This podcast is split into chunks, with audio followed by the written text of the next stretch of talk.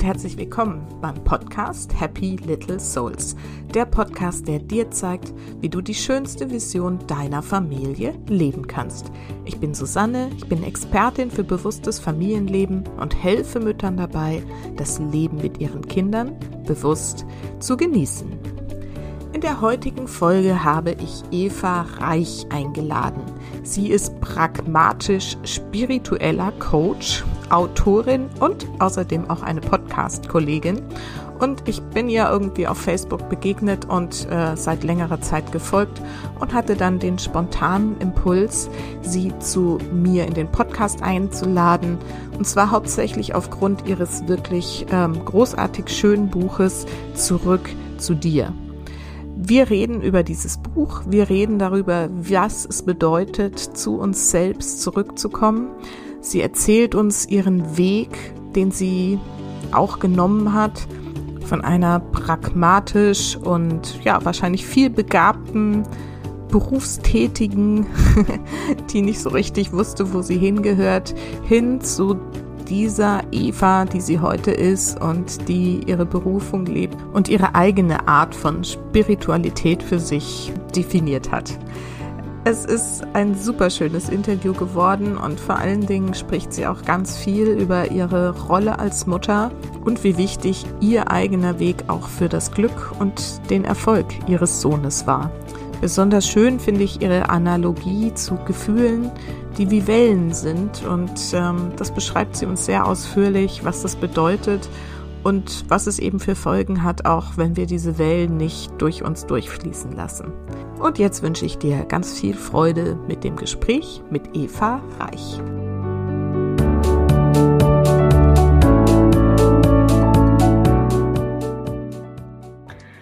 So, und heute gibt es wieder ein Interview für euch. Und zwar habe ich Eva Reich eingeladen.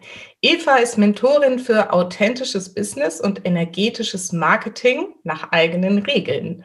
Sie ist pragmatisch spiritueller Coach. Das klären wir nochmal, was pragmatisch spirituell ist. Und auch Autorin. Und auch über ihr Buch werden wir heute ganz viel sprechen. Sie wohnt in der Schweiz mit ihrem Sohn, ihrem Mann und einem Hund. Wunderbar. Eva, ich freue mich total, dass du dir Zeit genommen hast. Wir kennen uns tatsächlich auch über Facebook. Ich weiß nicht, ob du dich erinnerst. Wann, also ich habe eine, eine Erinnerung dran, wann ich das erste Mal so auf dich gestoßen bin. Aber wie gesagt, erstmal super, dass du da bist und dir die Zeit nimmst heute für ein Gespräch. Dankeschön. Ich freue mich sehr über die Einladung und äh, bin ganz gespannt, äh, wo es uns heute hinführt ja, um, und über was wir alles sprechen werden. Ja, ja, das muss ich jetzt noch mal kurz erzählen, ob du dich daran erinnerst. Ich bin das, ich weiß nicht mehr genau, wie ich über dich da irgendwo auf Facebook gestolpert bin. Dann habe ich dir so ein bisschen da, bin ich dir gefolgt und so. Und dann hast du irgendwann so einen richtig coolen Post über ähm, Dagobert Duck da rausgehauen.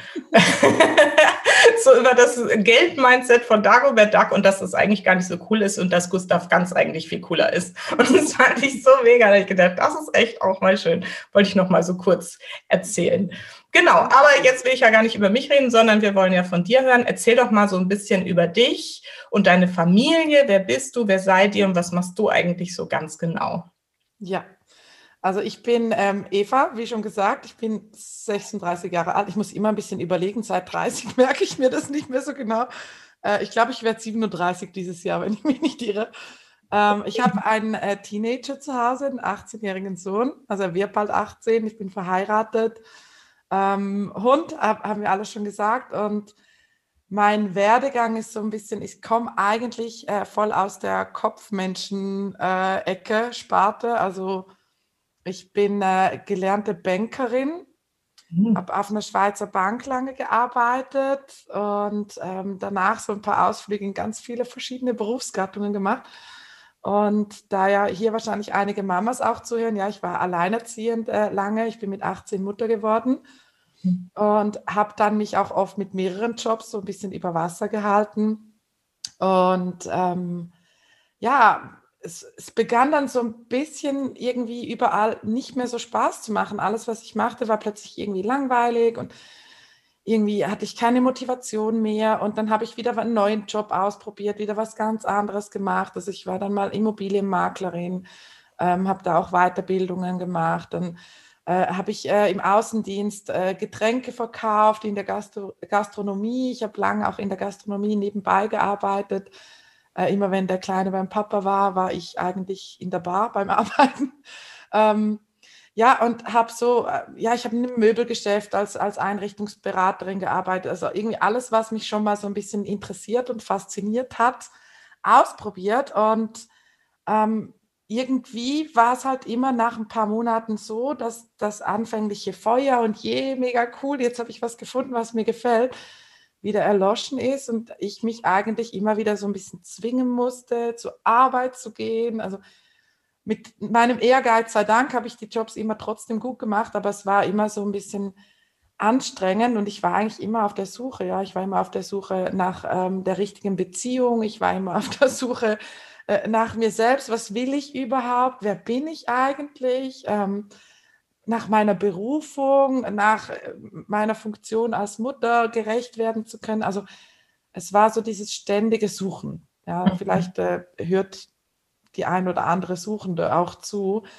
Ähm, ich glaube, das kennen ganz viele Menschen einfach, dieses ständige irgendwo suchen. Und wenn du an einem Ort, in einem Bereich das Gefühl hast, jetzt bin ich angekommen, dann geht die Suche am anderen Ort weiter. Und das war so eine never-ending Story. Und ich hatte irgendwann das Gefühl, vielleicht bin ich einfach eine faule Sau und ich arbeite nicht gern. um, ähm, weil ich habe natürlich ganz viele Dinge, die mich eigentlich interessiert haben, hatte ich ganz viele ähm, Vorurteile und Bewertungen darüber. Zum Beispiel das Thema Spiritualität.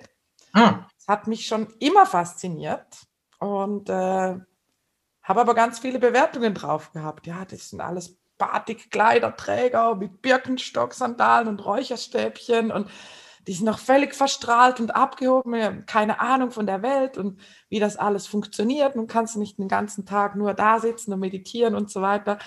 Ähm, und dann ist natürlich nicht verwunderlich, dass ich eigentlich meine spirituelle, spirituelle Seite überhaupt nicht ähm, leben wollte, weil ich wollte ja nicht so sein wie die Menschen, mhm. die ich im Kopf ständig verurteilt habe und mhm. bewertet habe. Und ja, Hast so denn Berührungspunkte mit solchen, also ne, irgendwie jetzt hier Batikkleids und und so, oder war es wirklich nee, in deinem Kopf? Es war vor allem in meinem Kopf. Also natürlich, man hat solche Menschen gesehen. Ich habe zum Beispiel einen Bruder, der ähm, so ein bisschen Aussteiger ist, würde ich sagen. Also der arbeitet seit Jahren nicht und ähm, hat sich eher den bewusstseinserweiternden äh, Substanzen zugewendet. Okay. Und, ähm, das war so ein bisschen mein Berührungspunkt. Und natürlich, ich meine, ich wohne ja nicht auf einer einsamen Insel, also man sieht dann schon teilweise Menschen, aber eigentlich waren diese Vorurteile vor allem im Kopf oder dann, keine Ahnung, hast du irgendeine Werbung von jemandem gesehen und gedacht so, oh mein Gott, was ist das für verstrahlte Person, was geht denn hier ab? Ähm, also ich hatte da ganz viele, ähm, ich sage jetzt mal Vorurteile und auch viel Ablehnung, also viel viel Bewertung. Ich habe mich als was Besseres gefühlt, weil ich ja nicht so abgehoben bin, weil ich mhm. ja bei klarem Verstand bin und so weiter und so mhm. fort. Und äh, eben nicht einfach nur da vor mich hin meditiere mit Räucherstäbchen und Kristallen und was es halt alles so gibt im Thema Esoterik, Spiritualität. Ja, machst du da eine Unterscheidung, das würde mich jetzt mal interessieren, inzwischen so zwischen Spiritualität und Esoterik?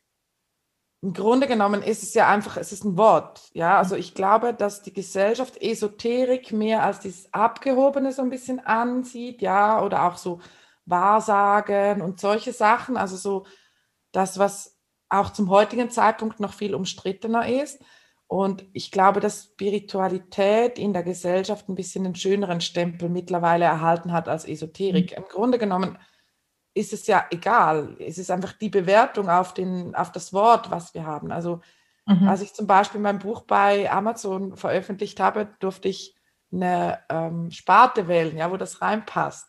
Und da gab es keine Sparte Spiritualität, sehr wohl aber die Sparte Esoterik. Ach, ja und dann äh, durfte ich mich auch so ein bisschen mit meinen Gedanken und Bewertungen zum Thema Esoterik äh, auseinandersetzen, weil Spiritualität hatte ich schon ein bisschen meinen Frieden gemacht, mit Esoterik aber überhaupt noch nicht. Also ich wollte auf keinen Fall in die esoterische Schiene. Ähm, ist aber tatsächlich dann in den Unterkategorien waren dann schon die passenden Kategorien drin. Ja. Und so war ich dann auch irgendwann mal plötzlich Bestseller in der Kategorie Esoterik. Äh, früher hätte ich mir wahrscheinlich lieber eine Hand abgehackt, als das zu erleben. Aber ähm, ich habe da tatsächlich extrem viele Vorurteile und Bewertungen jetzt auch loslassen können. Und deswegen, für mich ist im Grunde genommen nicht so ein großer Unterschied. Ich nutze lieber das Wort Spiritualität, weil ich weiß, dass es da draußen von Menschen ein bisschen anders angeschaut mhm. wird als das Wort Esoterik. Ja, ist auch mein Eindruck so. Ja, dann erzähl doch mal, wie ist denn dein Weg dann so gegangen dazu, dass du dich dem Thema doch noch geöffnet hast? Ja, das war ein langer Weg. ist auch wahrscheinlich noch nicht zu Ende. Nein, ich glaube, zu Ende sind wir dann, wenn wir hier unseren letzten, letzten Atemzug tun. Bis dahin ist es eine Reise. Ähm, also bei mir war es tatsächlich so, dass ich ein bisschen schlechtes Händchen mit Männern hatte hm. und da oft nicht so schöne Erfahrungen gemacht habe und oft belogen, betrogen wurde. Ich hatte irgendwann, ja, und ich bin immer noch mehr eine Nummer sicherer gegangen, ja, ja, noch mehr auf Kontrolle statt Vertrauen und so, weil ich hatte ja das Vertrauen in meine eigene Wahrnehmung, meine eigenen Emotionen verloren, ähm, aufgrund halt dieser Erlebnisse. Und irgendwann habe ich dann meinen heutigen Mann kennengelernt und äh, wir hatten so diese Kennenlernphase, war ganz spannend. Ich habe mich aber absolut nicht so richtig geöffnet und ich habe dann irgendwann gemerkt, also da war so, da war so ein Kampf in mir, ja, ein Teil von mir, der äh, mega verliebt war, der unbedingt das hinkriegen wollte, der sich öffnen wollte und ein anderer Teil, der Todesangst hatte davor und ähm, halt auch sich verschlossen hat und, und so in diese Ablehnung gegangen ist und ich habe dann gemerkt, dass ich äh, kurz davor war, diese Beziehung in den Sand zu setzen. Hm. Einfach Wie lange ist das her? Hm? Wie lange ist das her? Es ist jetzt elf Jahre her. Ah, okay. Ich, ja. Und das war dann wirklich so ein bisschen eine Herausforderung für mich, Vertrauen zu fassen. ich war auch in dieser Beziehung so ein bisschen Mensch, den ich selbst nicht so richtig mochte. Also solche Dinge wie Handy kontrollieren und solche Sachen gemacht. Mhm. Ähm, und habe dann gemerkt, hey, irgendwie, irgendwas ist nicht so richtig gut. Und da unser, unsere Wahrnehmung oft da ein bisschen verschoben ist, also vielleicht kennt das die eine oder andere, habe ich gedacht, so, ja, irgendwas passt nicht, ich bin so ein bisschen unzufrieden. Ich war damals natürlich nicht so reflektiert mit der aktuellen Situation, wie ich das heute bin.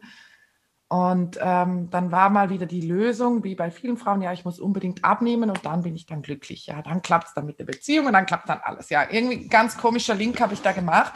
Okay. Und ähm, habe dann über Hypnose gelesen, ja, Hypnose zum Abnehmen. Und ich hatte damals eine Einstellung oder eine, ich sage jetzt mal, ein Vorurteil zur Hypnose, dass das so ein manipulatives Ding ist und jemand flüstert mir was ein und dann ändert sich alles, ja. also habe ich äh, bei einer Hypnosetherapeutin einen Termin ausgemacht, im, in der Absicht abzunehmen. Wohlgemerkt, ich war damals absolut normalgewichtig und ähm, schlank. Okay. Dann bin ich zu dieser Therapeutin gegangen, die hat mir die Tür geöffnet und die war etwa doppelt so breit wie ich. Also sie war wirklich übergewichtig, stark übergewichtig. Und ich habe mir gedacht, scheiße, was mache ich jetzt? Ich kann doch dieser Frau nicht sagen, dass ich abnehmen möchte. Das ist absolut lächerlich, oder? äh, und habe mir so gedacht, oh mein Gott, das Universum hat echt viel Humor, würde ich jetzt im Nachhinein sagen. ähm, und habe dann mit ihr begonnen zu sprechen und habe mich dann auch geöffnet, weil es war ganz, ganz eine tolle Frau. Und ich habe ihr dann das auch so erklärt, ja, dass ich gerne abnehmen würde und so. Und das Spannende war, dass eigentlich von dem ganzen Gespräch, was wir vor der ersten Hypnose geführt haben, ging es gar nicht so richtig ums Thema Abnehmen. Und sie hat mir natürlich auch erklärt, was ist denn Hypnose wirklich? Also, dass es eben nicht nur darum geht, irgendwelche Suggestionen aufzunehmen und das Verhalten zu ändern, sondern dass wir wirklich die emotionale Ursache von diesem inneren Stress auflösen. Und ich habe dann in dieser Session, in dieser Hypnose-Session, ähm, sehr viel mit meiner Vergangenheit aufgeräumt, mit meiner Kindheit auch ich habe als, als Kind Missbrauch erlebt, auch das irgendwie verarbeiten können, vergeben können, loslassen können. Und irgendwie ging es überhaupt nicht ums Thema Gewicht, interessanterweise. Und ich bin dann nach dieser Session nach Hause gekommen und ich, ich mag mich noch sehr gut an diesen Moment erinnern. Ich war echt müde, weil so innere Prozesse können ja schon auch mal ein bisschen anstrengend sein. und bin nach Hause und habe nur Hallo gesagt zu meinem damaligen noch Freund und habe mich hingelegt und ähm, bin dann später aufgestanden und dann fragt er mich nur, was ist mit dir passiert? Du bist ganz anders. Und ich habe noch überhaupt nicht mit ihm gesprochen. Ja, ich war, ich bin anscheinend nur anders reingekommen, hatte eine andere, ich sage jetzt mal Energieausstrahlung. Ähm, und dann hat es plötzlich begonnen, weil ich mit diesen ganzen Männerthemen, was wahrscheinlich damals beim Missbrauch oder vielleicht noch früher angefangen hat, so ein bisschen aufgeräumt hatte, konnte ich mich plötzlich auf diese Beziehung einlassen. Mhm. Und äh, ich war dann noch bei einer zweiten äh, Sitzung, wo wir noch mehr aufgearbeitet haben, weil ich hatte mir schon so als Seele ein paar Herausforderungen hier ausgesucht, würde ich mal sagen. Und es war dann ganz spannend, weil die Beziehung hat sich total verändert und zwar zum Positiven. Also ich konnte mich plötzlich öffnen und ich wurde wieder mehr ich selbst, auch in dieser Beziehung und nicht ständig getrieben von dieser Angst, ähm, verlassen oder belogen oder betrogen zu werden. Und das war so ein bisschen mein Einstieg in dieses ganze, in diese ganze Reise. Ja, Hypnose ist jetzt was, was noch ein bisschen wissenschaftlich belegt ist und äh, mittlerweile ein bisschen anerkannter ist, sage ich jetzt mal, in der Gesellschaft. Und ähm, es hat mich dann mega fasziniert und ich habe mir damals aber noch nicht erlaubt, dieser Faszination nachzugehen, sondern äh, bin dann weiterhin ja in verschiedene Berufsfelder gegangen und irgendwann habe ich dann echt so gedacht, ich will jetzt mal so einen Hypnosekurs machen. Ich will es einfach jetzt wissen. Ich war bei einer Berufsberatung, weil ich war eben an einem Punkt, wo ich dachte, vielleicht bin ich einfach faul, vielleicht arbeite ich einfach nicht gern, äh, wenn mir nichts länger Spaß macht. Und die Berufsberaterin hat dann gemeint, ja, ich wäre eine gute zum Beispiel Paartherapeutin. Da habe ich gedacht, oh nee, Paartherapie mag ich nicht machen. Ähm, oder eben so NLP, Hypnose, halt, was es da so gibt. Und das war für mich dann so, wie diese Erlaubnis im Außen, hey, es würde wirklich zu dir passen. Und habe dann auch, ja, bin dann nach Hause gekommen zu meinen Freunden. Moment, da muss ich mal kurz dazwischen hängen. Das hat ja? die Berufsberaterin, die Berufsberaterin hat dir das so einfach gesagt. Hat gesagt, ich kann mir vorstellen, dass sie eine gute Paartherapeutin oder also wir so. hatten schon ein bisschen geredet und so. Ja, ja klar. Nicht aus dem Nix. Sie hat auch mit Human Design gearbeitet. Also sie war schon auch ein bisschen auf diese Alternativen offen. Wusste ich mhm. übrigens überhaupt nicht, als ich zu ihr ging. Ja, wurde mir von einer ehemaligen Bangkok-Kollegin empfohlen. Mhm. Äh, dann arbeitet sie medial und mit Human Design und so weiter als ah, Berufsberaterin. Deswegen ich wollte gerade sagen, wenn du zum Arbeitsamt gehst, sagt dir doch keiner Wendpartner. Wahrscheinlich nicht. Ich weiß nicht, vielleicht heutzutage, aber damals. Ja, ähm, so ein bisschen. Ja, und wenn, also wenn mir diese Freundin gesagt hätte, dass die so ein bisschen esoterisch ist, also da hat es dann auch nach Räucherstäbchen gerochen und so, äh, wäre ich wahrscheinlich nicht gegangen. Und ja. ähm, sie hat aber nur gesagt, die hat ihr mega weitergeholfen und habe dann das gemacht. Und das hat mir dann so den Mut gegeben, wirklich mal einen Kurs zu machen und zu meinem Mann erzählt, und so, oh, okay, was denken dann wohl die anderen und so. Und das ist schon ein bisschen speziell, oder? So eine Hypnosetherapie und so. Ähm, ich habe es dann einfach trotzdem gemacht. Und es war echt, also das war für mich so dieses, jetzt es haben sich Welten geöffnet. Ich glaube, ich war fünf Minuten in diesem Seminar, in diesem allerersten Grundbasisseminar und ich habe gewusst, hey, boah, das, ja, jetzt, jetzt weiß ich, wo ich hingehöre. Und ähm, es war dann auch echt so nach diesem Wochenendseminar, die meisten waren völlig am Ende und ich habe nur gedacht, nee, ich will, dass es weitergeht. Ja, ich will noch nicht nach Hause, kein Feierabend, ich will noch mehr, ich will noch mehr, ich will noch mehr wissen. Und habe dann echt äh, am Anfang, vor allem im Bereich Hypnose, sehr viele Aus- und Weiterbildungen gemacht. Also ich könnte hier eine Wand tapezieren mit all den Zertifikaten. Ähm, und habe dann halt begonnen mit meiner Selbstständigkeit. Ich habe auch noch NLP ein bisschen was gemacht, wobei nicht die gesamte Ausbildung.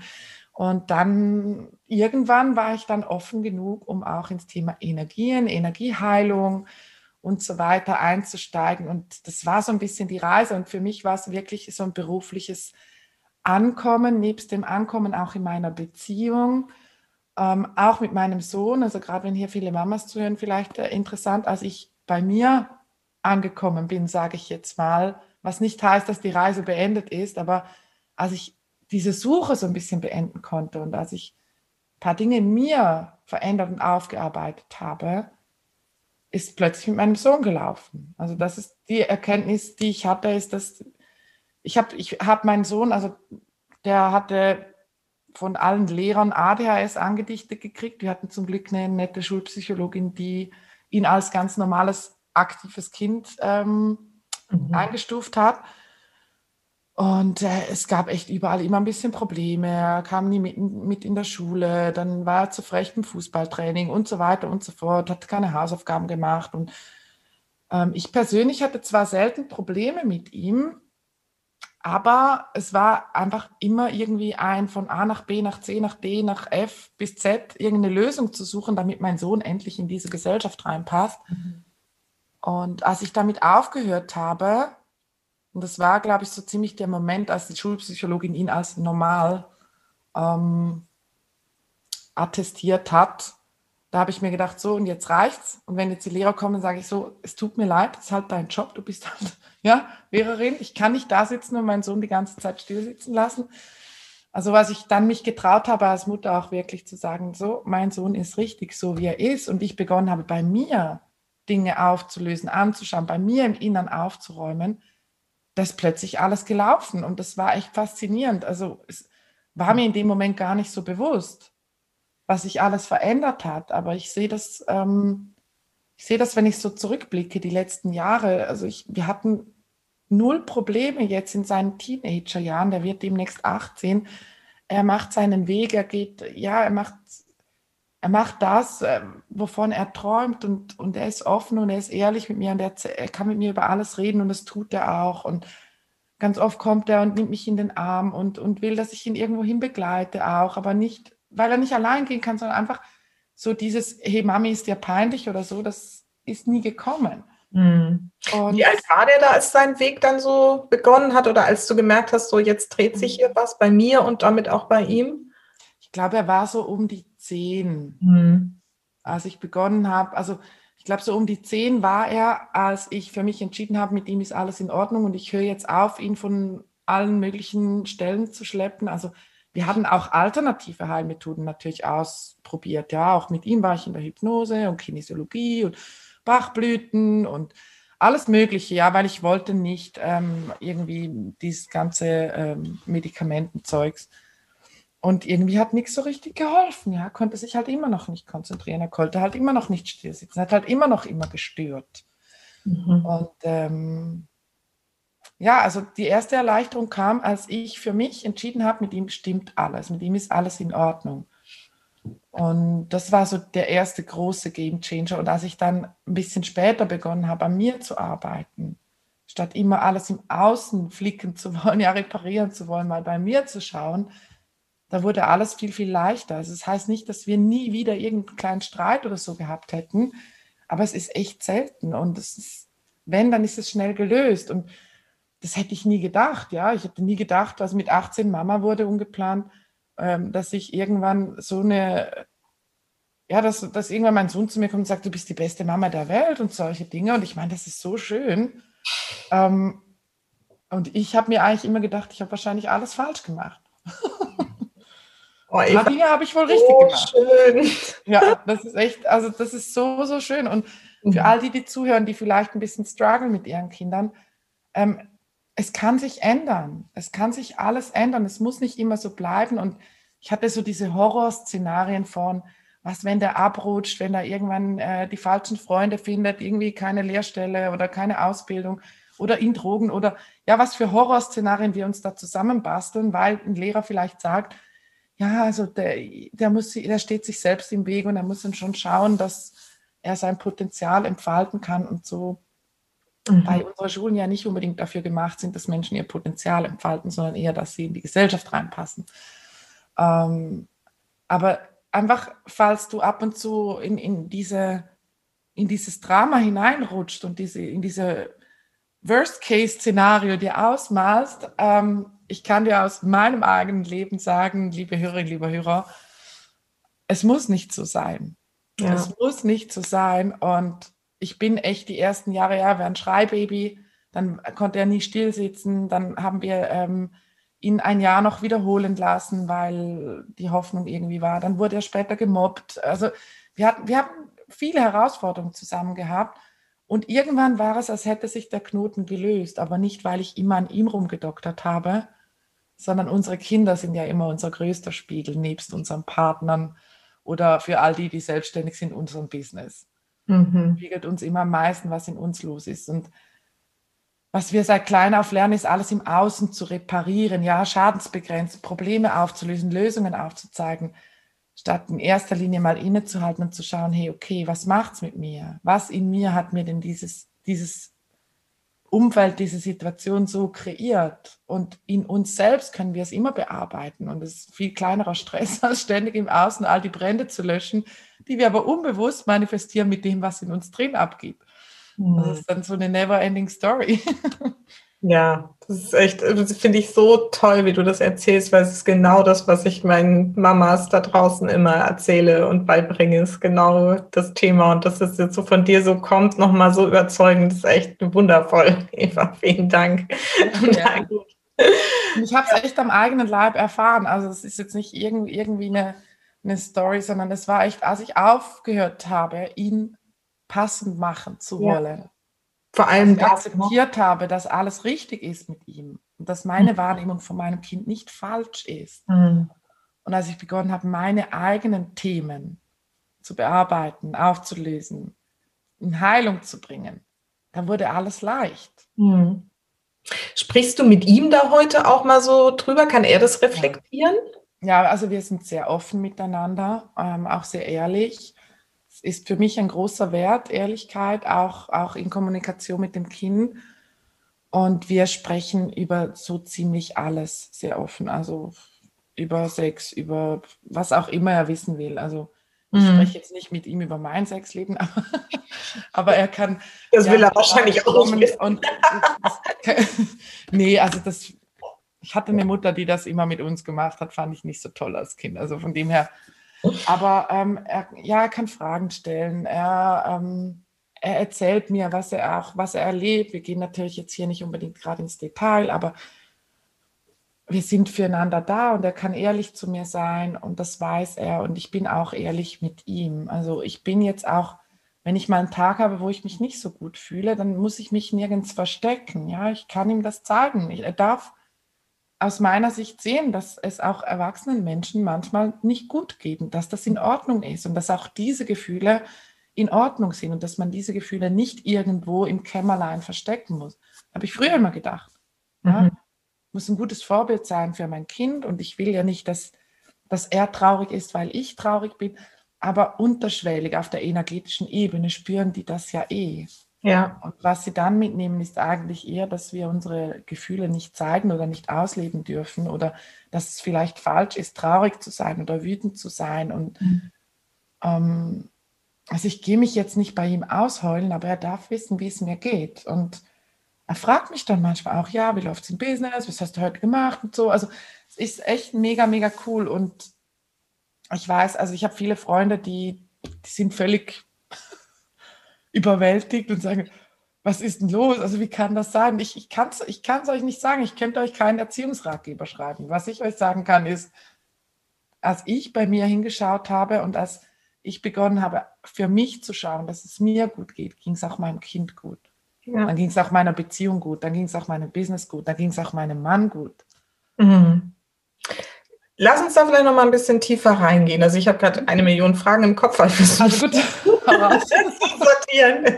So, also du hast ja jetzt gesagt, es hat sich dann mit deinem Sohn ähm, verbessert, als du angefangen hast. So ähm, und wahrscheinlich hat sich ja auch deine Beziehung dann so weiterentwickelt, dass ihr irgendwann entschieden habt, auch zu heiraten, wenn ich das jetzt richtig verstanden habe. Also es hat ja auch dann damit irgendwie sich so weiterentwickelt, ne?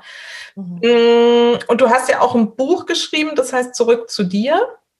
Wo du wahrscheinlich ja, also ich habe es äh, zur Hälfte, glaube ich, bisher gelesen, bin noch dabei, aber da bringst du ja auch viele so ähm, tatsächlich konkrete Übungen. Kannst mhm. du vielleicht hier so für meine Hörerinnen mal so ein bisschen eine Essenz zusammenfassen, die jetzt sagen, ja, ich will das auch wie Eva, ich will auch an mir arbeiten, ich will auch die tolle Beziehung zu meinem Mann und zu meinen Kindern haben. Ähm, wo fängt man denn an und wie kann man da so rangehen? Mhm. Mm, also was ich ganz oft erlebe, ist, dass Menschen sagen, ja, ich möchte jetzt gern bei mir mal hinschauen, ich möchte gern mal an mir arbeiten. Also ich kaufe mir jetzt mal hier ein schlaues Buch oder ich höre mal einen Podcast oder ich schaue mal einen YouTube-Channel.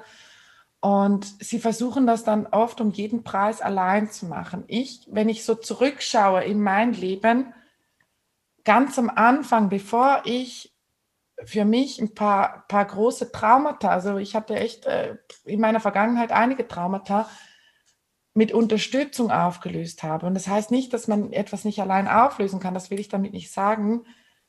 Ähm, es unbedingt allein machen zu wollen, ist ganz oft der viel schwierigere, langwierigere und härtere Weg, auch wenn es vielleicht möglich ist. Und gerade viele Mamas haben ja immer das Gefühl, ja, zuerst kommen, kind, kommen die Kinder, da muss zuerst die neue Winterjacke für die Kinder her und, und ähm, ja, die besten Schuhe und der beste Kindersitz und das und das. Und wenn am Schluss irgend noch was übrig bleibt, dann gibt es vielleicht ein bisschen Schokolade für Mama. Ja?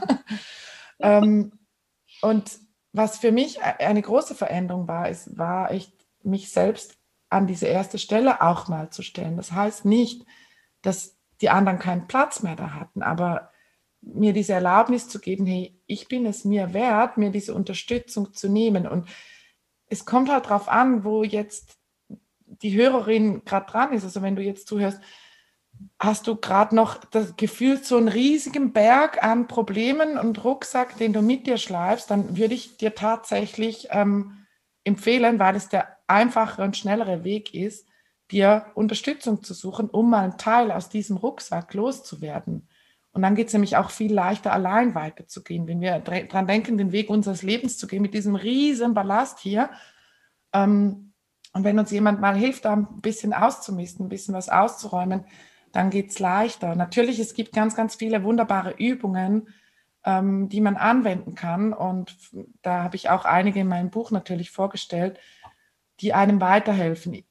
Was mein, meine Erfahrung ist einfach, wenn man da so einen riesen Misthaufen mit sich trägt, dann macht Sinn, mal kurz auszumisten, vielleicht mit Unterstützung. Und das muss keine zehnjährige Psychotherapie sein, ähm, das kann ein Coaching sein mit jemandem, der ja ein paar effektive Tools hat, der ein bisschen weiß, hey, wie können wir solche alten Geschichten vielleicht auch hinter uns lassen.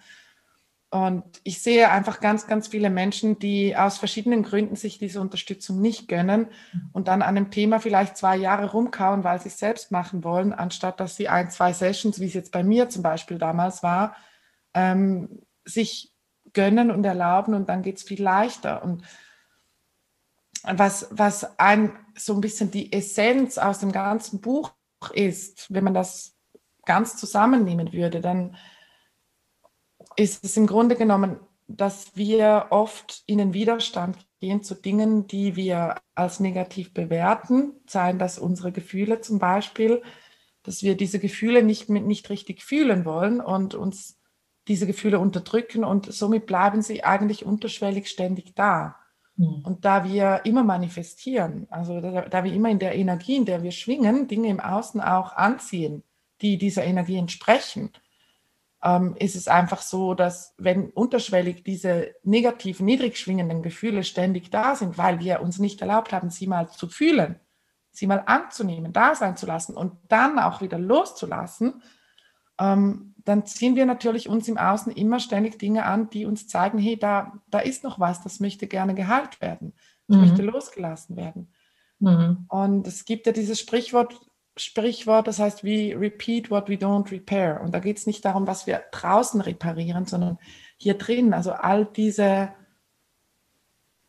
Geschichten, die wir eben nicht verarbeitet und nicht losgelassen haben, diese Emotionen, die wir unterdrückt haben, weil wir die Traurigkeit vielleicht nicht fühlen wollten oder die Einsamkeit oder die Angst oder die Wut oder der, der Hass oder was auch immer das da ist oder die Schuld oder Scham oder es gibt ja so viele Gefühle, die wir nicht so gerne mögen, die sind dann trotzdem da. Nur weil wir sie nicht aktiv fühlen, sind sie trotzdem da. Und wenn wir beginnen, diese Gefühle einfach bedingungslos und auch vielleicht bewertungsfrei zuzulassen, dann können die gar nicht bleiben, weil ein Gefühl ist eher wie eine Welle.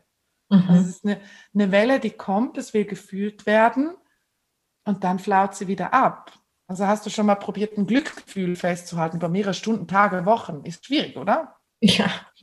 Glücksgefühle nehmen wir aber auch an. Ja, da gehen wir oft nicht in den Widerstand. Mhm. Also es kann schon mal sein, ja, wenn zum Beispiel Glücksgefühl mit Schuld verknüpft ist, Äh, typischer Fall ist nach einem Todesfall, jemand, der einem nahesteht, ist gestorben. Und eine Woche später hat man einen Moment und fühlt sich glücklich. Und dann kommt sofort die Schuld und sagt, hey, du darfst dich jetzt nicht glücklich fühlen, dieser Mensch ist gerade gestorben oder jemand anderem geht es schlecht oder dein Kind ist gerade traurig oder was auch immer. Aber im Normalfall wollen wir ja glücklich sein. Das heißt, wir nehmen diese Glücksgefühle an. Und mit den negativen Gefühlen, also denen, die wir als negativ bewerten, ist genau dasselbe. Wenn wir die annehmen würden und fühlen würden, dann würden die auch wieder gehen. Mhm. Nur wir haben ja oft gelernt, gerade schon in der Kindheit, Mama war traurig, hat sich aber im Bad versteckt, damit das Kind nicht sieht, wie traurig sie ist. Mhm. Und die Eltern haben gestritten und die Kinder haben es gespürt, aber man durfte das nicht auslieben, ja. Mhm. Muss die schöne Fassade gewahrt werden. Und das war ganz oft gar nicht aus dem Willen, ähm, eine gute Fassade aufrechtzuerhalten vor den Kindern, sondern man wollte die Kinder damit nicht belasten, zum Beispiel. Ja. Mhm. Und in meinem Verständnis ist es einfach so, Kinder wie auch Tiere haben ähm, noch nicht so ein starkes Ego, noch nicht so einen übermächtigen Verstand wie viele von uns Erwachsenen. Und die spüren solche Dinge noch viel besser oft als wir Erwachsene. Und die spüren dann, dass was nicht stimmt. Aber das haben ja die Eltern versteckt. Und wie lernen wir zu überleben? Wir imitieren, wir ahmen nach. Ja, wir machen das genauso wie die, die es uns gezeigt haben. Und wir lernen. Also wir lernen zum Beispiel, meiner Mama geht es nicht gut. Und wenn ich sie frage, sagt sie, doch, mir geht's gut, mach dir keine Sorgen, alles ist gut. Sie meint es zwar gut, beim Kind kommt aber eine völlig verquerte Message an, ja. Was ja. das Kind spürt und was es hört, passt nicht zusammen. Und ich glaube, wenn wir an dem Punkt eines Tages sind, wo wir alle Gefühle zulassen können, auch die, die wir eigentlich nicht so gerne mögen, dann ähm, wird alles viel leichter. Dann gehen wir einfach mit dem Fluss dieses Lebens und dann wird auch zum Beispiel manifestieren leichter, dass wir das so haben können, wie wir es haben wollen. Dann erlauben wir vielleicht auch unseren Kindern die Gefühle, die wir ihnen eigentlich nicht so, ja, die nicht so angenehm sind für uns. Wenn ein Kind tobt und schreit, ist nicht so angenehm für uns Eltern. Ja. Ja, es ist genau das Gleiche, ne? dass wir das genauso versuchen zu unterbinden wie im Zweifelsfall bei uns selbst, weil wir es so gelernt haben, dass es eben nicht das könnte ja jemanden nerven. Also ich weiß nicht, wie es bei euch in Deutschland ist, aber in der Schweiz ist so oberste Regel, wenn du Mutter bist, dein Kind darf nicht nerven in der Öffentlichkeit. Ja? Es soll nicht stören. Ich weiß noch, wenn wir irgendwo im Süden im Urlaub waren, dort waren die Kinder immer die, die Könige, ja, die waren geliebt. Und, und es war, ähm, du musstest nie Angst haben, dass wenn, wenn ein Kind mal so ein bisschen äh, äh, äh macht, dass jemand kommt und dich so, Ah, ja, Augen verdrehen zu denken, Mann. Aber bei uns in der Schweiz ist es schon oft so, oder zumindest war das in meiner Empfindung, so in meiner Wahrnehmung. Ähm, also versuchen wir unser Kind auch möglichst nicht störend ähm, zu erziehen. Und ja, das kenne ich gut. Also wir, ja, wie viel unterdrücken wir damit dann auch? Und ich, ich habe auch Verwandtschaft in Italien und das war für mich die ersten Male, als ich meine, da war meine Tochter noch ganz klein, als, sie, als ich dann da immer irgendwie war, so, das war für mich ganz seltsam zu erleben, wie die mit den Kindern umgehen. Das ist ja ganz anders, ne? Die sie da immer bis Mitternacht irgendwo mit hinschleppen und wenn die anfangen, da irgendwie rumzustören und zu brüllen, dann werden sie erst recht geherzt und gejubelt und so. Das ist echt so ganz anders, ne? Ähm, dieses Gefühle annehmen und zulassen, wenn wir das so gar nicht gewohnt sind, ähm, wie lernen wir das denn am besten? Mm, also ich, ich mache da oft gern in, auch in meinen Coachings eine Übung, weil es ist tatsächlich die allereinfachste Übung, die es gibt. Nur der Punkt ist, das noch als kleine ähm, Vorabwarnung, wenn du einen riesen Rucksack an angestauten Gefühlen hast, dann ist es schwierig, diese Übung am Anfang alleine zu machen, dann, weil wir haben dann diese Angst, dass uns das alles jetzt so sehr überwältigen könnte. Und deswegen stauen wir ständig noch mehr davon an. Deswegen wird es immer schwerer und es wird immer mühsamer. Also auch da, wenn du jetzt das Gefühl hast, hey, ich fühle mich stabil, dann kannst du die Übung gerne machen. Wenn du aber Angst hast, dass diese Übung dich komplett überwältigt, dann würde ich dir empfehlen, lieber erstmal eine Unterstützung nochmal zu holen. Mhm. Ähm, aber es ist im Grunde genommen alles, was wir, was uns stört, ist ja mit einem Gefühl verbunden, mit einer Emotion. Also zum Beispiel, mein, mein Kind schreit mich an. Ich werde wütend oder traurig oder ich fühle mich nicht wertgeschätzt. Also irgendeine Emotion ist da. Jetzt, was haben wir gelernt? Wir haben gelernt, dieses Gefühl nicht wirklich zu fühlen, stattdessen in irgendeine Story unseres Kopfs einzusteigen warum jetzt das alles falsch ist, woher das alles kommen könnte, was die Auswirkungen sein könnten, dass der eines Tages seine Stelle verlieren könnte, wenn er so mit, mit Respektpersonen umgeht und so weiter und so fort. Und am, Schlu am Schluss haben wir eine riesen aufgebauschte Story, die wenig bis gar nichts mit jetzt zu tun hat, nur um diese Emotion nicht wirklich zu fühlen. Also es ist ein riesen Ausweichmanöver des Egos, um diese Emotion nicht zu fühlen. Mhm. Wenn wir aber in so einem Moment uns einen kurzen Moment für uns selbst nehmen und einfach mal diese Emotion im Körper lokalisieren. Es geht nur mal darum zu lokalisieren, okay, ich fühle mich jetzt zum Beispiel wütend. Wo in meinem Körper kann ich diese Wut spüren? Dann habe ich vielleicht, ja, viele Menschen spüren Wut jetzt zum Beispiel im Bauch. Es kann bei jedem irgendwo anders sein, aber es ist halt so ein bisschen häufig, deswegen nehme ich das Beispiel. Dann fühlen die diese Wut im Bauch, okay, und dann, wie fühlt sich das denn im Bauch an? Ich ich steige nicht auf die Story meines Kopfs ein, meiner Vorstellung, was alles daraus resultieren und passieren könnte, sondern ich bleibe in meinem Körper, in der Emotion in meinem Körper. Und ich spüre, okay, wie fühlt es sich denn an im Bauch? Okay, es fühlt sich vielleicht an, als hätte ich da einen Knoten im Bauch oder einen Stein oder, oder Kribbeln, ja, Explosion im Bauch, was auch immer. Und du spürst es einfach nur mal, ohne die ganze Geschichte rundherum. Und ähm, dann kommt der nächste Schritt und du erlaubst diesem Gefühl mal zu tun, was es tun will. Mhm. Einfach dieser Emotion im Körper, nicht der Geschichte im Kopf, nur der Emotion im Körper. Und meistens, wenn wir in dem Moment, wo wir uns auf das Gefühl im Körper fokussieren, ist es vielleicht unangenehm, aber wir merken, okay, ich sterbe jetzt nicht dran. Also es ist jetzt nicht so dramatisch, wie es in unserem Kopf oft ähm, als dramatisch entsteht. Und wenn wir dann dieses Gefühl einfach mal tun lassen, was es tun will und weiterhin in der Körperwahrnehmung bleiben, in der Wahrnehmung dieser Emotion in diesem Körper zu fühlen, weil das wollten wir als Seele. Deswegen haben wir uns diese Situation kreiert, um auch dieses Gefühl erfahren zu dürfen. Ähm, nicht um in diesem Gefühl 20 Jahre stecken zu bleiben, sondern einfach um es zu erleben, um zu erfahren. Und wir haben oft so eine riesen Angst vor unseren Gefühlen dafür. Es ist einfach ein Gefühl. Mhm. Ja, du bist nicht dein Gefühl, sondern du fühlst es. Ja. Und oft, gerade die ersten paar Mal, wenn man diese Übung macht, wandert das noch ein paar Minuten so ein bisschen im Körper rum oder es macht so ein bisschen Mätzchen, ja, mal wird ein bisschen ganz laut und dann kribbelt es ganz stark und ah, dann hört es auf im Bauch und dann ist es aber plötzlich im Hals oder dann ist es plötzlich da.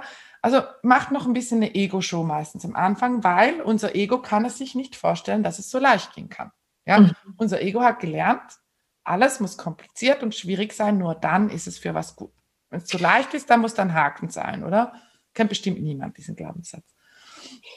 Auf jeden Fall, wir bleiben einfach in dieser Emotion, in diesem Gefühl im Körper, solange wie dieses Gefühl irgendwas tun will. Wenn wir das freilassen, dann kann es nicht anders wie jede andere Emotion, nämlich die Welle beenden, die wir irgendwo unterdrückt haben und dann sich wieder zurückziehen. Mhm. Und die Kunst in dieser Übung in dem Sinne ist, es einfach nicht wegmachen zu wollen, sondern es einfach zu lassen, bis es sich von selber auflöst. Also das ist zum Beispiel eine Übung, mit der wir jede Emotion im Grunde genommen transformieren können, indem wir sie einfach fühlen und dann loslassen. Also im Grunde genommen das machen, wofür ein Gefühl überhaupt da ist. Mhm. Weil wie gesagt, Freude zum Beispiel oder diese Momente der überwältigenden Liebe, ja, die kennt jede Mama kennt die. Manchmal sind sie ein bisschen seltener als gewünscht, aber jede Mama kennt die. Diese Momente, wo du dein Kind anschaust und du, könnt, du denkst, ich schmelze jetzt, ja. Ich weiß nicht, wie ich diese Emotion aushalten soll, aber ich bin gerade im Himmel und alles ist wunderbar und diese, diese überwältigende Liebe.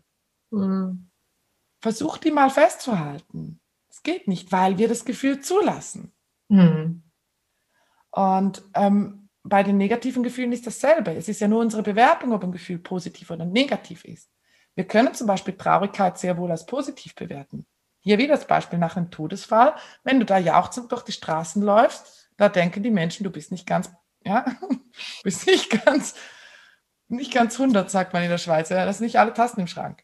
Ja. Ähm, also da wird dann plötzlich Traurigkeit als positiv, also als angemessenes Gefühl bewertet. Da ist es dann oft eher der Fall, dass die Menschen sich nicht trauen, die Traurigkeit loszulassen, um nicht als schlechter Mensch dazustehen. Ja, wie lange muss man trauern, dass es angemessen ist, zum Beispiel? Hm. Also Traurigkeit kann sehr durchaus ein positives Gefühl sein oder ein Gefühl, was wir als positiv oder angemessen bewerten. Also es ist immer unsere Bewertung dieser Emotion, die sie gut oder schlecht macht. Die Emotion an und für sich ist einfach eine Emotion, eine Welle, die kommt und die auch wieder abflaut. Mhm. Ebbe und Flut. Ja, wie alles in der Natur, alles in diesem Universum verläuft in Zyklen. Alles.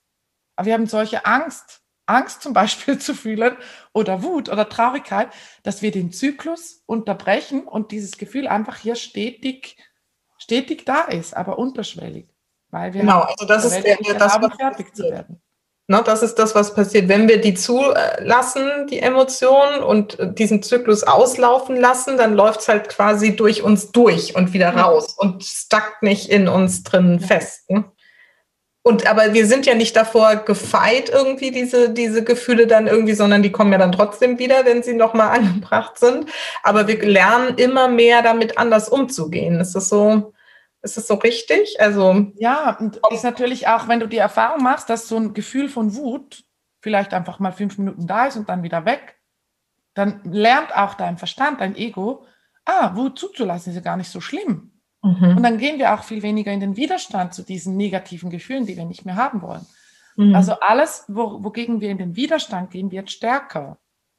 Also wenn du zum Beispiel ähm, Kampfsport trainierst, dann ist das Erste, was du trainierst, ist oft nachzugeben, ja, und nicht Gegendruck zu geben. Wenn jemand auf dich zukommt und dich ähm, zum Beispiel schubst oder, oder dich halten will, ist eigentlich nachgeben, aber das ist so gegen das, was wir gelernt haben. Wir haben ja immer gelernt, in Widerstand zu allem zu gehen, was irgendwie als nicht gut bewertet wird.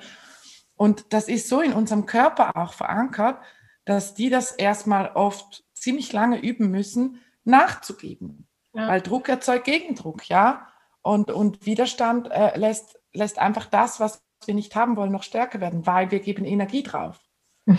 Und wenn wir einfach mit diesem Fluss mitgehen, ja, ja. dann ist ja auch wurscht, ob jetzt da wieder mal Wut vorbeikommt oder Traurigkeit. Mhm. Ich glaube, wir sind ja nicht fertig. Ja, wir wollen ja was erfahren in diesem Leben. Und ich persönlich könnt mir gerne ähm, eine Nachricht schreiben, wenn es bei euch anders ist. Ich persönlich glaube nicht, dass irgendwann wir den Tag erreichen, jetzt ist mein Happy End und ab da ist das Leben nur noch rosarot. Ja, Happy End trägt das Wort End in sich. Ja. Es geht ja eher um diesen Happy Weg. Ich sage auch immer, wenn das der, die, die, die Vision für die Erde ist, dass alle irgendwie nur noch, ne, oder für die Welt, dass alle nur noch irgendwie happy, happy und so, dann ist wahrscheinlich Game Over. Weil wo soll es da noch hingehen? Aber nochmal eine Frage dazu mit diesen Gefühlen. Du hast ja gesagt, wenn man jetzt selber so einen Sack schon hat, irgendwie aus der Vergangenheit, ähm, dass man sich dafür besser Unterstützung sucht, was ich absolut unterschreiben kann, um das loszulassen. Und das heißt ja aber, dass wir an der Stelle dann diese alten Gefühle nochmal fühlen ne? und dann quasi diese Welle nochmal durchleben und dann diese alten Gefühle, die wir damals nicht, was auch immer, Trauer, Wut, ähm, Empörung oder sonst was, Verletzungen, ähm, dass wir das nochmal leben, um es dann rausfließen lassen zu können, damit die nicht mehr in uns weiter stuck genau. drin stecken irgendwie. Genau. Ja, ja, und also es ist so wie, wir haben ja diese, wenn wir diese Wellenmetapher nehmen, wir haben ja die Welle wie abgeschnitten, weil wir da eine Mauer hingemacht haben, weil wir das Gefühl ja nicht fühlen wollten, nicht auf, auf seinem Peak. Ja, wir wollten nicht, dass die Welle ganz hoch wird, also haben wir sie irgendwie abgeschnitten. Das heißt aber, dass, dass dieser natürliche Prozess konnte nicht beendet werden und es drückt hier ständig unterschwellig ran. Und indem wir das bewusst mal fühlen, es gibt natürlich tausend Möglichkeiten, solche alten Geschichten aufzulösen. Das ist einfach eine Möglichkeit. Ähm, in dem kann die Welle beendet werden und das Gefühl wird automatisch losgelassen, mhm. weil das der natürliche Weg ist, was für wofür ein Gefühl hier ist. Ja. ist ja nicht hier, um es ewig festzuhalten, sondern um einfach mal gefühlt zu werden und dann losgelassen zu werden. Und ähm, ich habe das einfach auch so betont, weil ich sehe das auch oft zum Beispiel in meiner Facebook-Gruppe, dass Menschen, einige Menschen extrem viel machen können mit diesem Content, den ich rausgebe oder auch beim, Buch mit diesen Übungen. Und dass es einfach auch Menschen gibt, die, die, die stehen noch nicht an dem Punkt, wo sie in sich selbst genügend Vertrauen haben oder wo sie einfach ähm, sich stabil oder stark genug fühlen, um das, den Weg selbst zu gehen. Aber das sind dann auch oft die, die eben ähm, sich es nicht erlauben, Hilfe zu holen, weil kostet ja zu viel oder was auch immer dann die Geschichten sind. Ähm, oder es bringt ja doch nichts oder was auch immer. Also die haben dann oft solche Selbstsabotageprogramme auch noch am Laufen und das ist überhaupt nicht wertend gemeint. Das hatte ich früher auch, also schuldig hier im Sinne der Anklage. Ähm, dann ist es einfach oft einfacher, wenn man jemanden hat, der einen begleitet, der einem hilft, diesen großen Brocken, ja, die, was sich vielleicht im Laufe des Lebens angesammelt hat, gerade wenn man noch nicht groß an sich selbst, ich sage jetzt mal, gearbeitet hat oder in der Selbstfindung oder in der Persönlichkeitsentwicklung unterwegs war. Mhm. Da hat sich manchmal ganz schön viel Mist angesammelt und dann ist es einfach schöner am Anfang mal, ich sage mal, diesen Grupp, ja. diesen Grobputz mal mit jemandem zu machen, wie wenn du ein vollge vollgemülltes Haus hast, ja. Kannst du schon alles selbst aufräumen. Messi-Haus ist aber cooler, wenn da jemand ist, der dir ein bisschen hilft, oder? Der kommt und einmal. genau. Und, und einfach sich diese Unterstützung und Hilfe auch zu erlauben. Mhm. Es geht eigentlich nur darum, also ich will hier niemandem sagen, du kannst es nicht alleine schaffen. Ähm, das ist einfach das, was ich oft erlebe, dass Menschen, die halt eben all diesen gratis oder günstigen Content nachrennen, glauben, sich damit einen Gefallen zu tun, weil sie Geld sparen. In den meisten Fällen tun sie sich damit keinen Gefallen, weil wenn mal ja dieses Messi-Haus ein bisschen aus, entrümpelt ist, ein bisschen ausgemistet ist, dann das selbst in Schuss zu halten, ist viel einfacher. Ja, spannenderweise sind Eltern ja auch gerne bereit, irgendwie in Begleitung oder Therapien für Kinder zu investieren. Mhm. Ne? statt irgendwie in sich selbst, wo es eigentlich richtig angebracht wäre, wie du ja vorhin auch so schön ausgeführt hast und was ich auch immer sage, ne? was viel einfacher ist, wenn man es bei sich selber macht und nicht beim Kind. Aber das, ähm, ja, da arbeiten wir ja gerade dran. Ja das Verständnis da mal in die Welt zu bringen. Ich würde jetzt gerne nochmal, du hast ja auch äh, mir so schön in deinem Text vorher hier gegeben, du bist pragmatisch spiritueller Coach und das habe ich auch in der Beschreibung ähm, von dir selbst bei deinem Buch so irgendwie, musste ich ja herzhaft lachen. Du hast ja jetzt so, ähm, da können wir auch so ein bisschen den Kreis schließen, so deinen Umgang, deinen Weg zur Spiritualität gefunden. Ähm, wie würdest du das jetzt so beschreiben? Wo stehst du da heute und wie äh, erklärst du dir Spiritualität oder wie gehst du damit um? Ähm, also für mich ist es im Grunde genommen eine Message, wie ich arbeite und wofür ich stehe. Also all das, was ich jetzt zum Beispiel zum Thema Esoterik erzählt habe, so diese Dinge mit Heilkristallen, Räucherstäbchen und so Sachen, ähm, ich kenne Menschen, die haben damit, ja, die sind damit mega glücklich und denen geht's gut. Also ich habe die Bewertungen auf diese Dinge loslassen können. Ich bin aber weiterhin nicht jemand, der sich in diesen Dingen auskennt. Also ich kann dir Rosenquarz als Heilkristall nennen und dann hört es schon bald auf. Es ist einfach, es gibt ja auch im Thema Spiritualität, gibt ja so viele mögliche Wege, die man gehen kann. Und ich mag halt so dieses Bodenständige, so dieses ohne Schnickschnack, also wo es darum geht, hey, auch den Verstand vielleicht mitzunehmen, damit auch, wie wir es jetzt in diesem Interview auch machen, damit auch der Verstand versteht, so diese Metapher zum Beispiel, ähm, ein Gefühl zu fühlen wie eine Welle und dann kann sie wieder abflauen, damit auch der Verstand ins Boot geholt wird. Ich bin zum Beispiel niemanden, der sagt, ja, schick deinen Verstand mal spielen und jetzt äh, machen wir nur Seelenebene und sowas, ähm, weil ich finde, wir sind ja alles, wir sind Körper, Geist und Seele.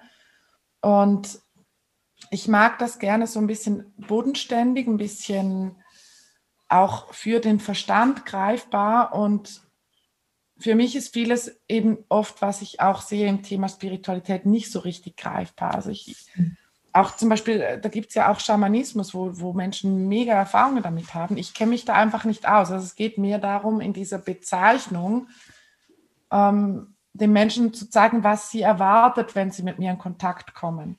Also bei mir wird es wahrscheinlich, also ich rede jetzt nicht groß irgendwie mit Engeln oder ähm, mit Schutztieren oder was auch immer. Ich meine, ich kommuniziere jetzt auch nicht täglich mit der geistigen Welt. Ich habe das gelernt mal in der Weiterbildung und das funktioniert. Ich will nicht sagen, dass es nicht funktioniert. Es ist nur nicht mein Weg, der mir am meisten Freude macht. Und damit wollte ich so ein bisschen ähm, abstecken. Ja, wer bin ich und was kannst du bei mir erwarten?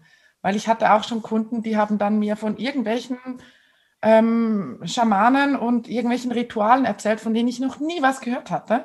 Und wenn, die, wenn Menschen natürlich sowas erwarten, wenn sie Spiritualität lesen, dann sind die bei mir wahrscheinlich eher enttäuscht, weil da habe ich einfach nicht viel Wissen dazu. Aber also was kriegen wir denn dann bei dir? Was ist denn deine Spiritualität denn?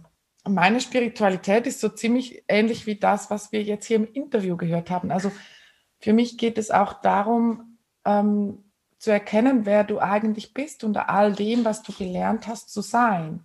Mhm. Und ich bin der Meinung, dass wir alles schon in uns tragen. Also es gibt ja die Möglichkeit, dass ich meine Seele, das Universum, das Göttliche, die Essenz, die Quelle äh, in Form von Engel zum Beispiel wahrnehme.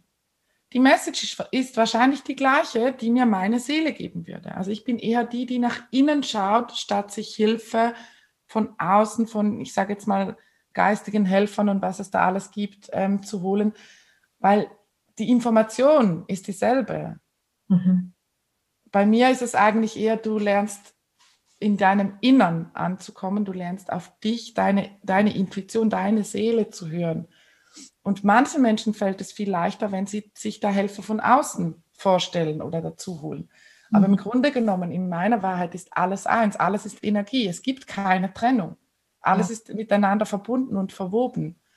Und ähm, von dem her kann ich ja auch, wenn es für mich, also unsere Seele kommuniziert immer so mit uns, wie wir es am besten wahrnehmen, interpretieren und verstehen können.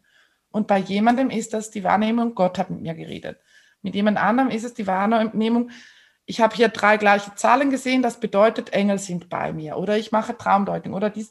Also wir kriegen immer die Message auf diese Art und Weise, wie wir sie am besten annehmen und verstehen können. Mhm, mh. Und bei mir sind halt die Menschen, die das gerne ein bisschen bodenständig mögen und ein bisschen einfach aus dem Inneren heraus, statt 7000 Deutungen im Außen und dann noch im Feld lesen, was das Feld sagt, was über mein das, das, ich kenne viele Menschen, für die funktioniert das wunderbar. Und ich habe mir das auch schon gegönnt und ich war auch geflasht, ja. Oder die Astrologie zu Rate nehmen oder so.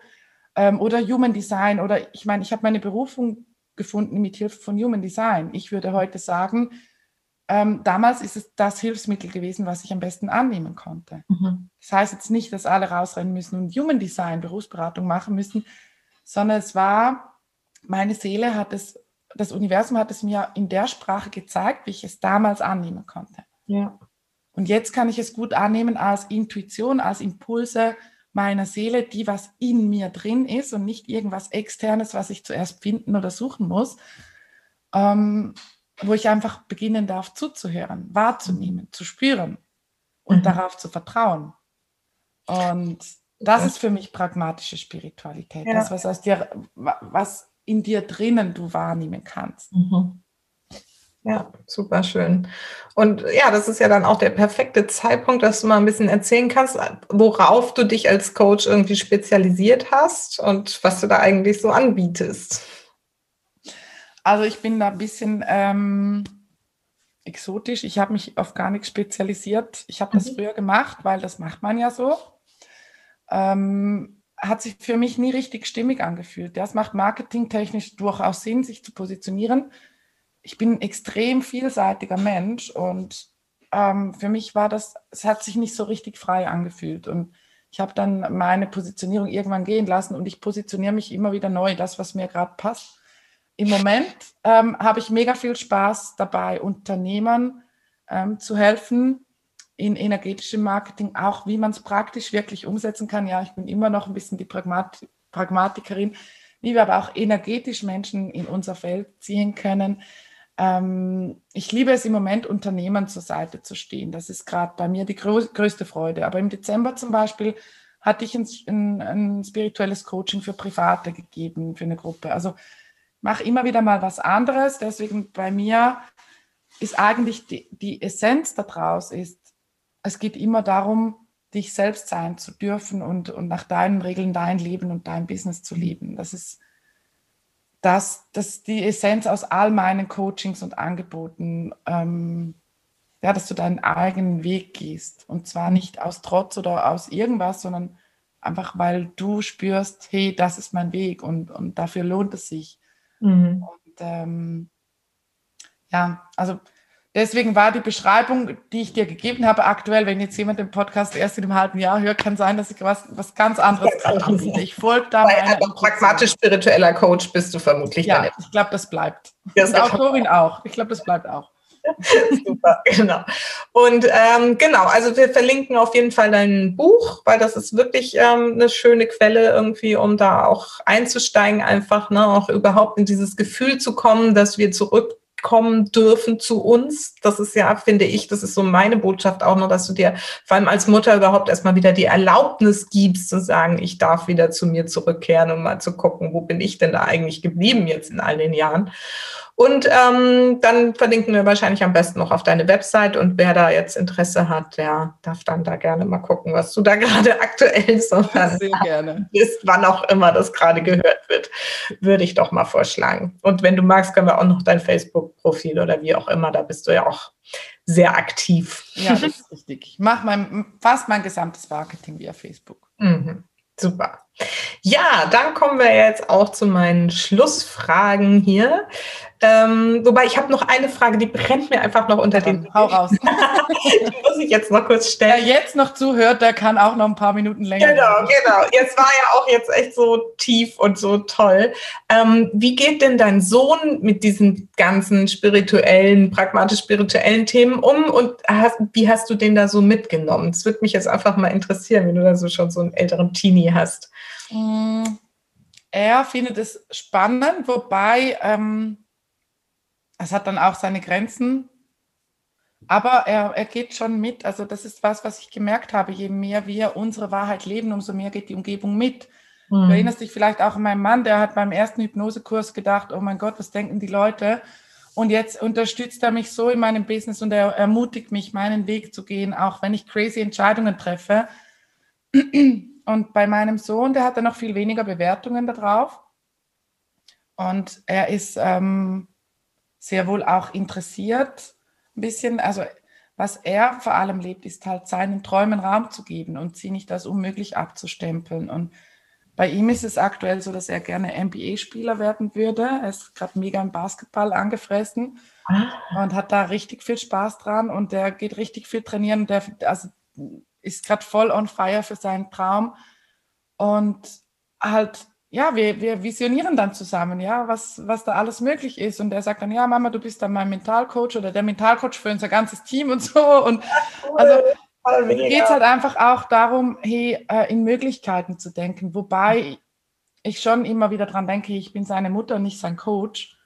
Und ich meine, da hat er dann auch mal einen Riesenfrust, ja, es ist Winter, ich kann draußen nicht spielen, alles eisig und verschneit und ich kann nirgends Basketball spielen habe ich richtig Frust und ich bin richtig angepisst und was soll das Ganze? Und ähm, meine erste Reaktion als Coach, wenn ich als Coach gebucht wäre, wäre zu sagen, okay, und was ist möglich? Mhm. Ja, schau mal, was ist möglich. Aber wenn du nicht als Coach gebucht bist, dann bist du als Mensch da. Und als Mensch war es erstmal wichtig, einfach zu sagen, hey, ich verstehe dich. Ja, ja das, ist echt, das ist echt blöd. Ja, das ist echt scheiße. Du bist jetzt in dem optimalen Alter, um Riesenfortschritte zu machen für deinen großen Traum und jetzt sind da diese Steine im Weg. Ich verstehe dich absolut. Das ist echt voll Kacke. Ja. Ähm, und einfach mal da zu sein und auch hier eben nicht sofort dieses Gefühl wegmachen zu wollen, sondern es erstmal anzunehmen, ähm, wo man gerade wenn man so ein bisschen Coach ist oder eine Persönlichkeitsentwicklung, ja immer, ja, wie willst du es haben? Ja, nicht zu lange ins Drama und so. Also wir haben jetzt da nicht richtig ausgemalt, was jetzt alles kacke ist, aber die Gefühle auch einfach mal da sein zu lassen, das ist in Ordnung. Und äh, das Lustige war, mein Mann hat dann irgendein blödes Lied auf dem Handy abgespielt und am Schluss sind wir alle durch die Küche getanzt, einfach völlig stupide, irgendein, irgendein idiotisches, lustiges Lied. Ähm, und dann war es wieder gut. Also auch hier einfach mal ähm, das sein zu lassen. Und er im Grunde genommen dieses Mindset schon mitgenommen hat, hey, was, wenn alles möglich wäre. Und dass man alles erreichen und alles schaffen kann, wenn man halt beginnt dran zu glauben und beginnt dafür zu gehen. Und mhm. ich glaube, das ist das, das Größte. Also er folgt mir auch auf Instagram, auch seine Freundin folgt mir auf Instagram und liked ab und zu meine Beiträge. So. Also er ist da sehr offen. Ähm, aber es ist jetzt nicht so, dass wir daheim ständig über Spiritualität reden. Ja. Also das ist weder mein Mann noch mein Sohn sind dafür on fire, aber sie sind dafür offen und ich merke, wie sie vieles einfach auch mitnehmen. Aber um mich da ständig auszutauschen über dieses Thema habe ich auch andere Menschen, damit ich nicht meine Familie ständig. Ja, aber es ist halt ist halt spannend, ne? zu sehen, weil ich glaube, auch wenn man es halt vorlebt, dann leben sie es automatisch mit. Meine Tochter ist jetzt 15 ne? und die manifestiert sich ja auch schon irgendwie so in ihr Leben zurecht, wie sie es braucht, größtenteils, mit den gleichen Hürden natürlich mhm. auch. Und insofern, ja, wollte ich das, hat mich einfach jetzt nochmal interessiert, wie das dann bei alten, älteren Jungs ist, so, weil das sind meine sind gerade immer noch, wenn ich damit um diesen Jahr acht und neun, wenn ich damit so um die Ecke komme, dann sind die immer nur so, äh, Mama wieder.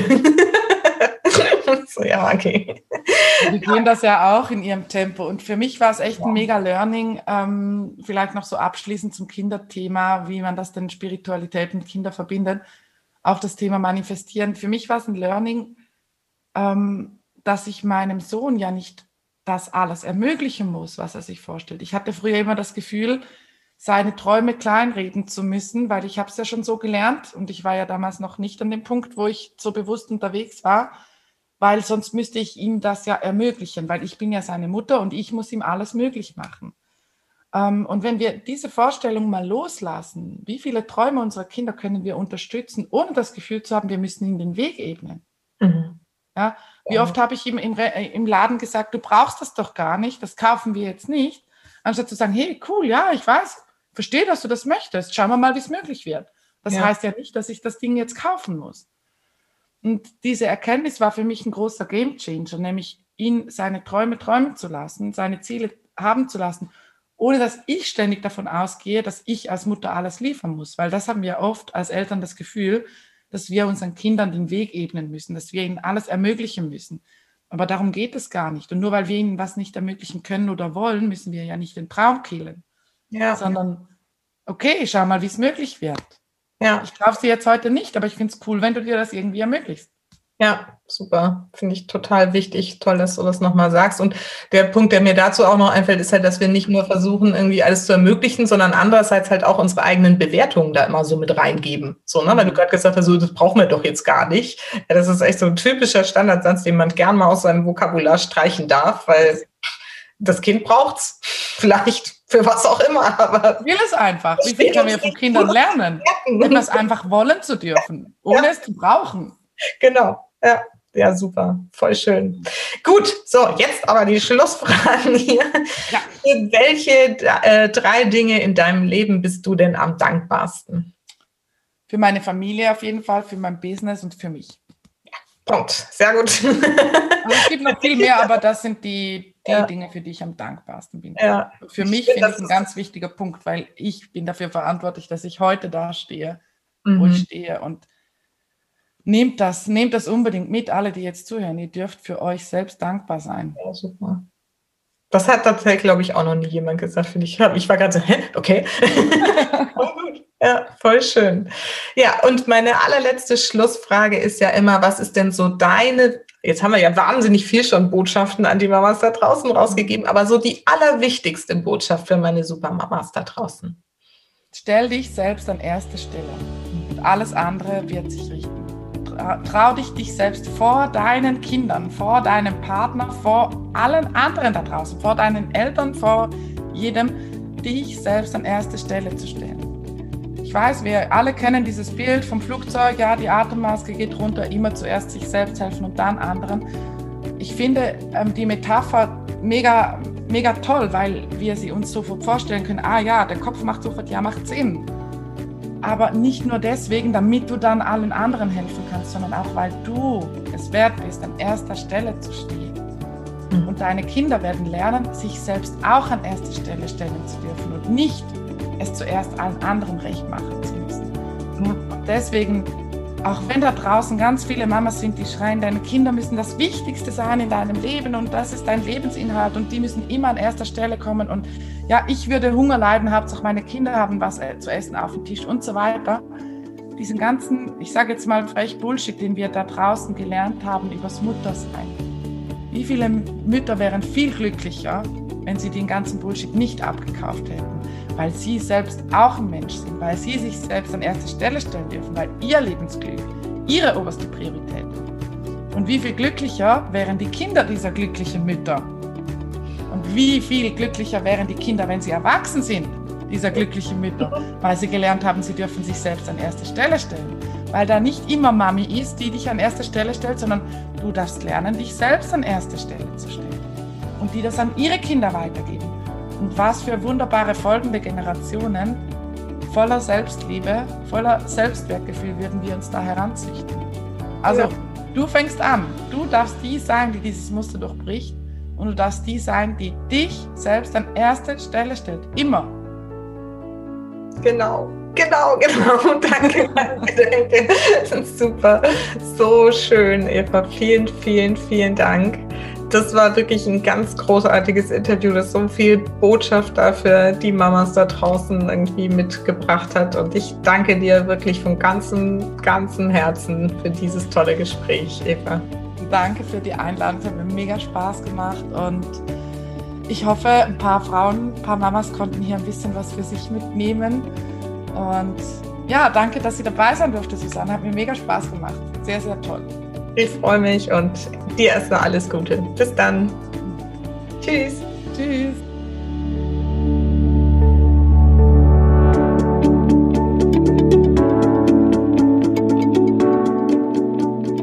So, du Liebe, ich hoffe, du konntest wieder einiges aus diesem Gespräch an Impulsen und Inspirationen mitnehmen und ja, vielleicht ist dir auch einfach nochmal klar geworden, dass du nicht alles alleine schaffen musst.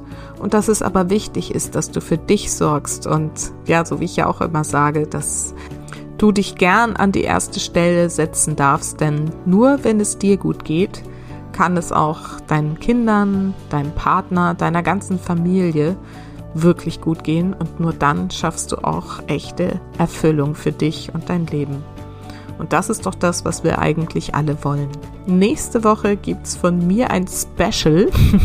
da werde ich mal interviewt von einer Podcast-Kollegin und zwar zu meiner sensationellen vier Tage Zeit mit Tony Robbins, einem der größten Erfolgstrainer der Welt. Das ist der mit dem Feuerlauf, von dem wir schon zwei, dreimal hier im Podcast auch gehört haben, wo die Leute am Ende über glühende Kohlen laufen. Nein, ich bin nicht über glühende Kohlen gelaufen. Ich habe nur ein Brett zerbrochen, aber es war trotzdem ganz cool. Was ich da sonst noch alles erlebt habe und warum ich sowas überhaupt mache, das erzähle ich, wie gesagt, nächste Woche dann meiner Podcast-Kollegin Katharina Delfs. Und da freue ich mich schon auf dieses Gespräch und hm, du darfst dich da auch schon drauf freuen. Also bis dahin eine powervolle Woche. Ich sag nur stand up, make your move and say yes. Und vergiss nicht, Familie ist, was du daraus machst. Alles Liebe, bis ganz bald. Deine Susanne.